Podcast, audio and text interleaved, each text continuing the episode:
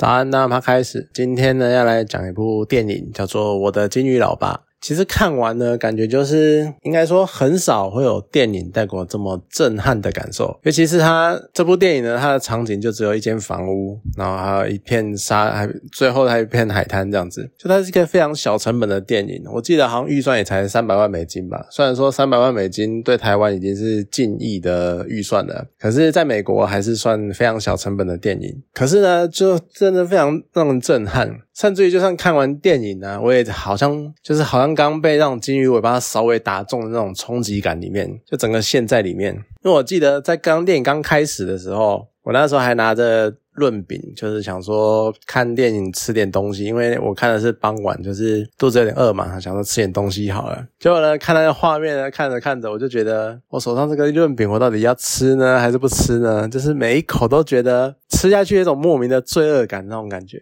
就真的很食不下咽。就而且看完真的是会，你就会很认真的思考，就所谓的暴食这件事情。我在看完真的觉得你不会就是譬如说呃厌食症之类的吗？这样子就觉得这部警示程度应该不下于我上次讲的那一个噩梦挽歌。结果后来发现，原来他是同一个导演。那同一个导演呢，他也拍过《黑天鹅》，这也是一部蛮经典的好片。好了，这部电影《我的金鱼老爸》呢，当然目前全世界最知名的呢，应该就是布兰登·费雪。就他从当年一个帅气高壮的奶油小生，结果中间沉寂一段时间，然后到这一部电影呢，又算是有点类似东山再起的感觉。那虽然说，呃，我觉得他并没有把查理这个角色演到非布兰登·费雪不可的那个境界，就感觉好像。讲的夸张一点，任何一个专业的演员，然后穿上他的那一身，吃到他那么夸张，或者是穿上他那个特殊化妆服，可能都可以达到他的境界。譬如说，呃，最有名的气球人就是克里斯汀贝尔，搞不好他也可以驾驭这个角色，就是他有点演到好像不是不可取代的。可是呢，布兰登·费雪他还是能够很充分的表现出查理这个角色，他在面对暴肥来的遇到的各种状况，像是电影。的时候，已经他已经身体很不好的时候，然后而且暴肥会有那种很严重的自卑感，就像电影一开始就是他在远端上课，但是他完全不开自己的镜头，因为他明白，甚至于后面也展现了，就是他要是学生看到他会是什么样的反应，所以他非常的自卑。然后还有那种对他的女儿，就是有种亏欠，因为他当初抛弃了他的前妻，然后还抛弃了他的女儿，然后去选择跟他的情人是一个男的在一起。然后这一段时间呢，他也对他的女儿就算有点不闻不问，所以他在电影最后呢，应该说在电影的时候是他人生的最后的时候，他想要去找回女儿，然后去做一些。弥补去做一些补偿，那感觉好点，有点像是他在为自己最终一刻，因为人生快死了，他想要做一些事情来留下来，或者是来呃做一些救赎或补偿。然后呢，布兰登·费雪呢，他还是把就是查理这个角色的这方面这些情感这些。不管是自卑啊，或是愧疚这种感觉演得很好，所以呢，他还是拿下了奥斯卡影帝。那我会觉得，其实这一届奥斯卡的影帝跟影后，就算是一个蛮经典的范例，因为他们个别是两组。不同类型的人，呃，可能没有到那么不同类型。我要意思是这样说，像男的竞争对手是科林法洛对布兰登费雪，那女方呢就是凯特布兰奇对杨紫琼。那在这个这四个人里面呢，科林法洛跟凯特布兰奇都是那种算是演技派的，然后他们表演功力深厚，然后他们有很多很多蛮经典或是蛮印象深刻的角色，就他们的演技算是蛮获得肯定的。然后呢，呃，布兰登·费雪跟杨紫琼呢，他们以往可能并不是这么以演技见长的，可是他们这一次在这些各自的作品里面呢，就非常明显的突破了过往的框架。就像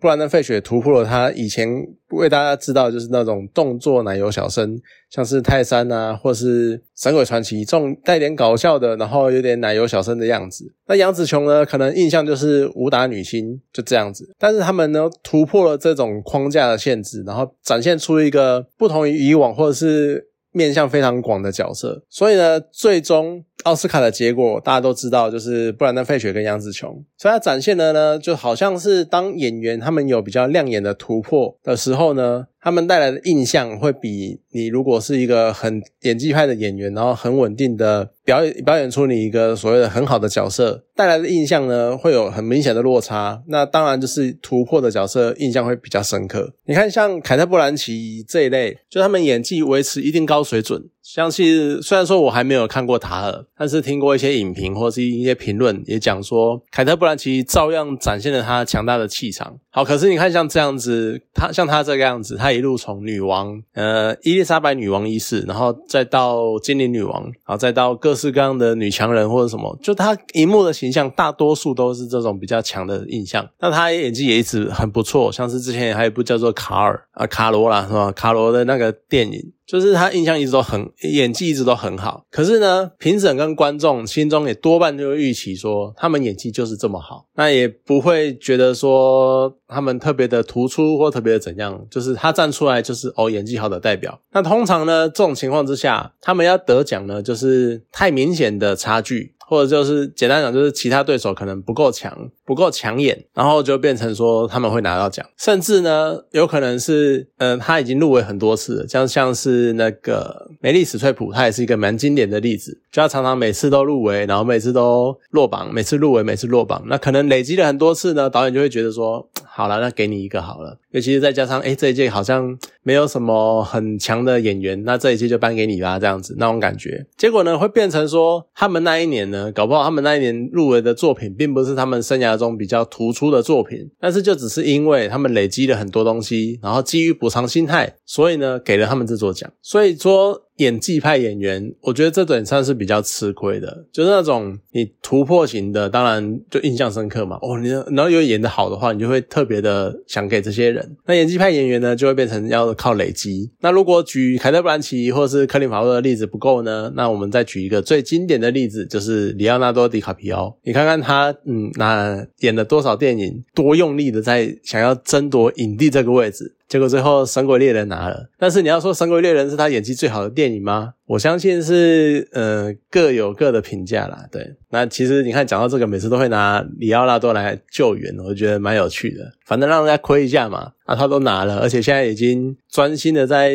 为地球环保做贡献了，对不对？我们就亏一下不会怎样。啊，那另外一方面呢，我觉得我的金玉老老爸里面这一部片哦，它的配乐是一个蛮大的亮点，就它没有。令人印象深刻到我上一集讲的那个《噩梦挽歌》那种很强烈的主旋律，然后能够让你完全深刻的印象的记住那一部片的那种感觉，就是没有这么独立出来可以当做主旋律很印象深刻的音乐。可是呢，我的《金鱼老爸》里面的配乐，它很成功的去衬托出整个电影情节的各式各样的气氛，就是稍微轻快的时候，它会蛮轻松的；但是很沉重或者是很。壮阔的时候，我不知道该怎么形容。应该说，它就是呃，怎么形容它有衬托出电影情节呢？就像是它有时候在那种视觉，就是好像它可以在视觉可见的电影布景里面，你在听到音乐的时候呢，你好像眼前会能够出现一个幻觉，是你好像可以看到另外一层，或是甚至于是感受到另外一层的意涵。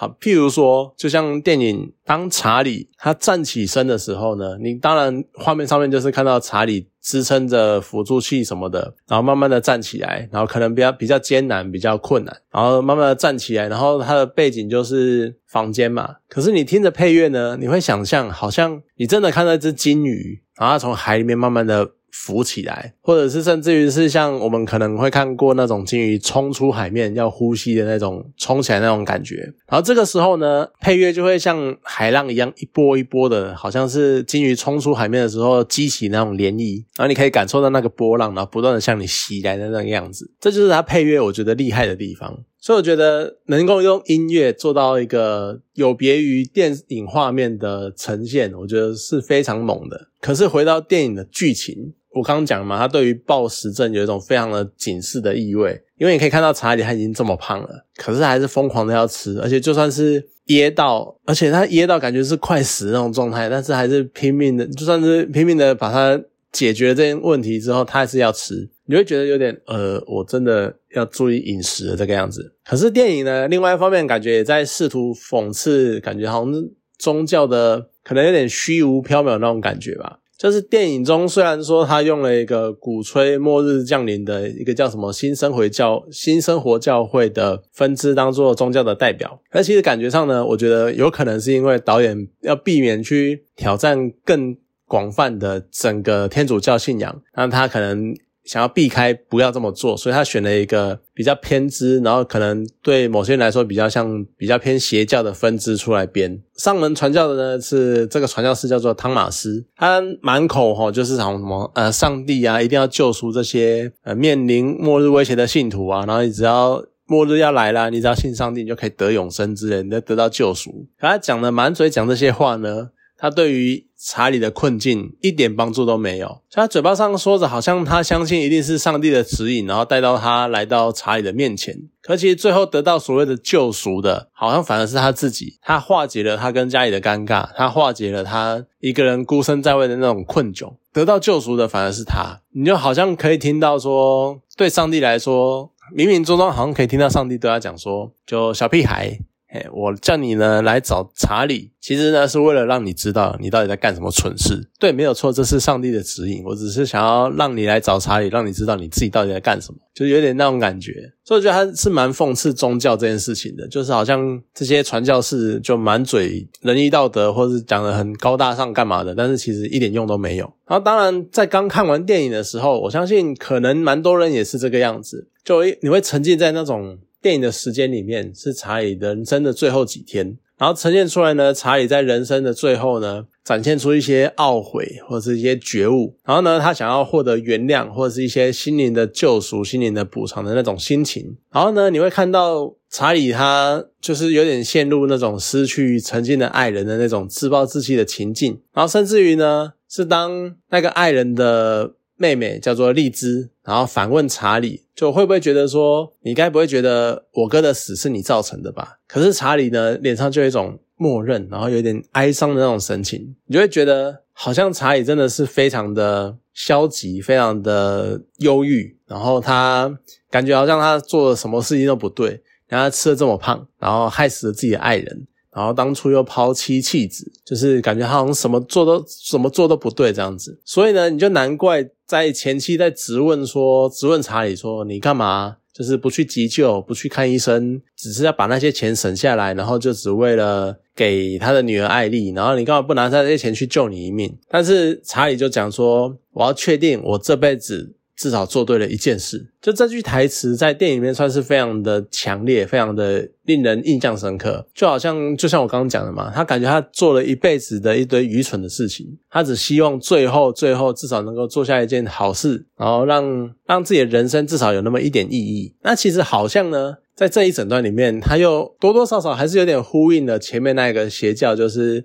新生活教派的那个理念。就在查理的末日来临的时候呢。他靠着他，就是最后一段很令人感动，在那个当下很令人感动，然后令人震撼的一幕，就是查理呢，他拖着两百多公斤的身体，然后不靠辅助器，然后慢慢的站起身，然后一步一步的走向他的艾丽，他的女儿，在那一刻呢，好像是他的上帝一样。然后呢，在配乐最后凝聚的那个高潮里面，迎向他的救赎，然后最后双脚离地，然后感觉就是有点像是飞升，说出来就是他死了。但是他在在他死前，他好像终于得到了灵魂的升华那种感觉，就是有点像是在末日来临的时候，在他的末日来临的时候，他终于得到了救赎，有这种气，有这种意味在。所以你刚看完之后呢，你会觉得非常的感动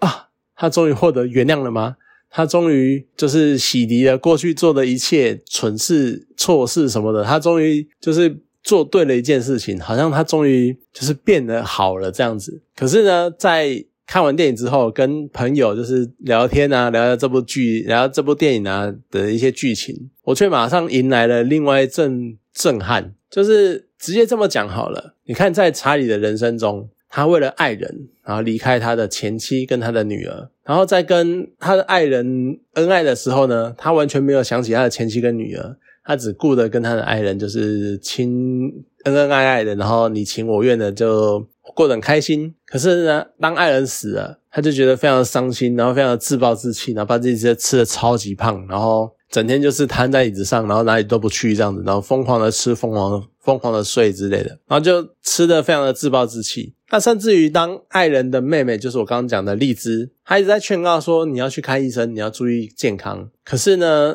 查理却完全无视她的要求，无视她的请求，然后呢，还隐瞒自己有钱这件事情，然后所以让荔枝一直以为他没有办法去，他没有办法去看病，是因为他没有钱。可是甚至于荔枝，当荔枝跟他说，呃，我不想再经历一次，就是你还你就是经历一个亲人。或者很亲近的人的死亡的时候，他也是完全不理他，他只自顾自的想要，应该是让自己有一个悲惨的结果，然后去得到一个算是一种原谅之类的吧。就我觉得有一点点继续延续他之前自残的那个样子。然后呢，他临死前他才联络艾丽，然后去试图弥补他过去八年没有闻问过的父女关系。就其实你去看这些他做的这些事情。这一切呢，都跟他的前妻玛丽在骂他的时候说的一样。就查理终究是一个非常自私的人，他做的所有的一切，其实都只是为了他自己。就算说查理拒绝治疗，他是为了将剩下的钱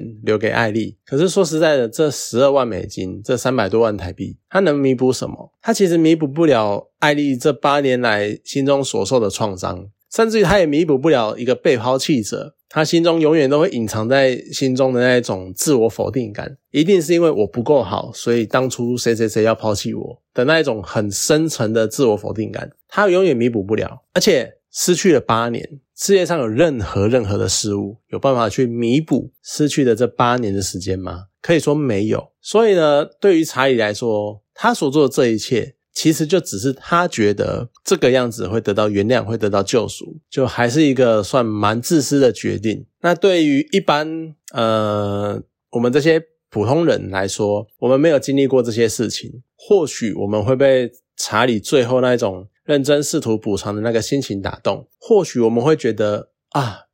他终于看开了这一切，他终于了解到他当初犯下了什么错误之类的巴拉巴拉。可是对于真正曾经被抛弃的人来说，要去原谅这件事情是非常困难，甚至于可以说是不可能发生的事情，因为那是一个会留在你心里面数十年不会消退的一种伤疤。甚至于你看，连艾丽，就是他最后，你看他好像还蛮关心查理的，就是啊，你快死了。我们要叫救护车，我们应该要救他干嘛的？可是其实他可能也只是仅仅出自于人类最基本的同情心。就当你看到一个路人在路边要死掉了的时候，你也会过去关心一下，要不要帮你叫救护车？有可能就是那种很基础的人性。然后呢，跟所谓的什么艾莉有没有原谅他啦，或是艾莉有没有释怀啦，一点关系都没有。很有可能艾莉根本从头到尾都没有原谅他。所谓的原谅，就只是查理在死前最后的一个想象而已。所以其实讲的更夸张、更激进一点呢，或许当人们出自于感动，在这些呃有关原谅的故事的时候，我们可能感动啊。查理终于得到救赎啦，查理终于获得原谅了之类的，不只是出自于我们没有亲身经验过这些事情，所以我们不了解被抛弃者真正的想法，然后我们不了解其中的痛楚，就是被害者呃被抛弃者他们的那种痛苦，然后所以我们展现出来一种很天真的情感，就是觉得啊，你有获得原谅，你有获得就美好的想象这个样子，甚至于。有可能，我们一般人会想要去接纳，或者去想要接受原谅的这些事情，就只是因为希望有一天呢，当我们做出了类似的事情，当我们出于有意或无意的抛弃别人的时候，我们也可以获得原谅，就有点类似在自我安慰的那种感觉。这是一个对我来说蛮大的冲击，因为讨论完之后才发现，好像真的有那么一点意味。因为你真的要说电影中从头到尾有真的去展现出什么所谓的原谅、放下、释怀吗？好像真的没有。所以就是这个算是蛮打到我的，就算是有点让我蛮震撼的。就是这部电影好像也藏暗藏这样的解释的方式。不过其实说实在，最后呢，就无论如何，我还是很喜欢电影中那一篇有关白金记的心得，就是这些所谓金鱼的篇章呢。只是为了让我们在了解作者的痛苦中获得一些短暂的喘息、短暂的喘喘息的空间而已。我还蛮喜欢这样的解释方式的。好，这是一部真的蛮不错的电影。那拜布兰登·费雪获得影帝之赐呢，所以他最近呢也开始就是场次或者时间也开始变得比较好了一点。所以还是蛮推荐有空可以去看一下，因为它真的是蛮警示的，而且也可以让你思考很多事情。好，那今部今天这部电影呢，就讲到这边，好，谢谢大家。